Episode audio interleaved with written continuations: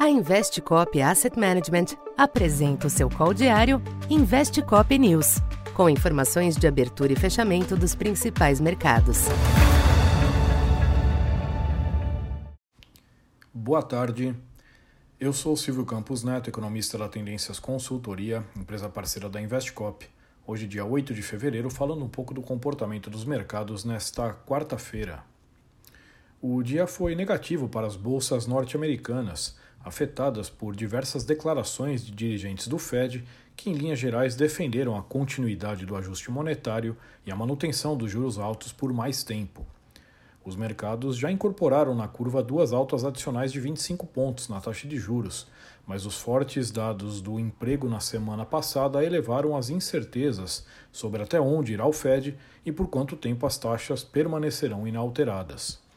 Em Wall Street, os índices cederam com destaque para o Nasdaq, influenciado também pela forte queda dos papéis da Alphabet. No mercado cambial, o dólar reagiu pouco às declarações, exibindo pequenos altos e baixos ante as demais divisas.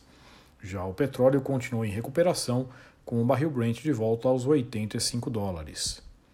Aqui no Brasil, a sessão se mostrou volátil, com o humor oscilando entre as preocupações com as recentes declarações do presidente Lula e alguma correção técnica nos ativos, depreciados pela piora recente. O câmbio chegou a bater uma máxima de 5,24 pela manhã, mas a declaração do ministro Alexandre Padilha de que não há qualquer discussão no governo sobre mudar a autonomia do BC ajudou, levando ao fechamento estável em 5,19. Os DIs aproveitaram a trégua para corrigir parte das altas dos últimos dias, com quedas em toda a extensão da curva. Já o Ibovespa reagiu após ter fechado ontem no menor nível desde o início de janeiro, se reaproximando hoje dos 110 mil pontos, em alta de 1,8%.